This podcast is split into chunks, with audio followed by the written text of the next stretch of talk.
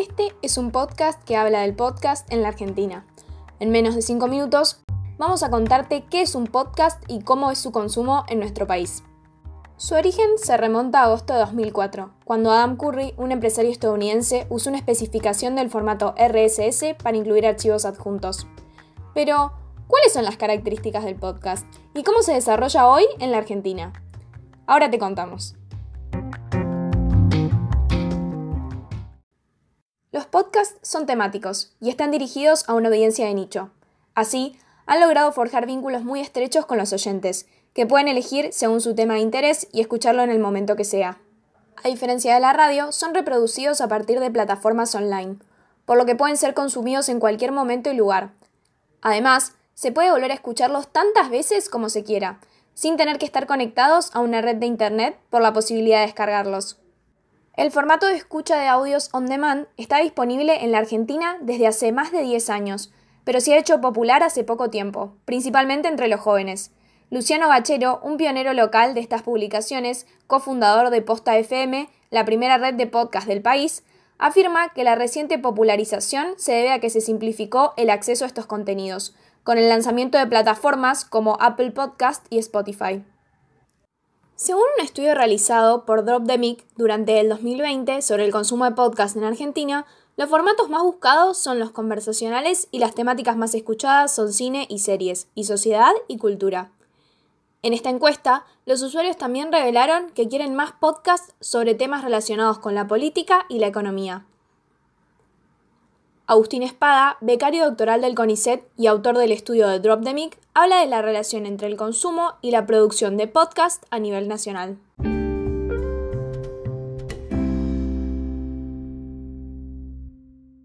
Una pregunta cuando analizábamos los datos, incluso cuando grabábamos este, el podcast que teníamos también analizando los datos de la encuesta, que tenía que ver con esto de la, famosa historia del huevo y la gallina, ¿no? ¿Qué está primero, la preferencia del oyente y después la producción? ¿O está la producción que determina el gusto del oyente, ¿no? En mi caso, y esta es una hipótesis, desde mi punto de vista, el gusto y la preferencia del oyente de podcast en Argentina está muy determinado también, y, en general, ¿no? Está muy determinado por la oferta, por lo que se ofrece.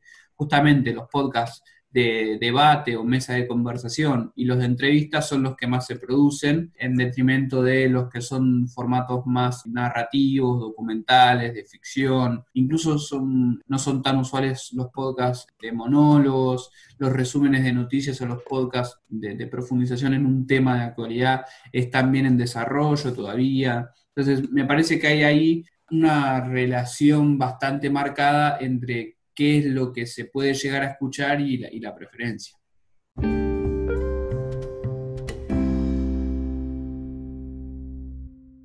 En Argentina, la variedad de podcast es amplísima.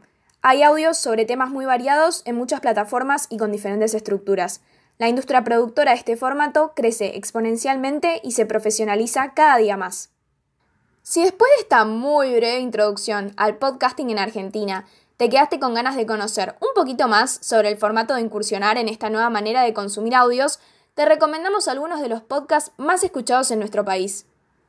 Entre ellos, Venganzas del Pasado por Alejandro Dolina e Historias de nuestra historia conducido por Felipe Pigna, o sobre emprendedurismo, Emprendals con Belén Barragué, y por qué no, las inolvidables anécdotas de Rosie's Tips.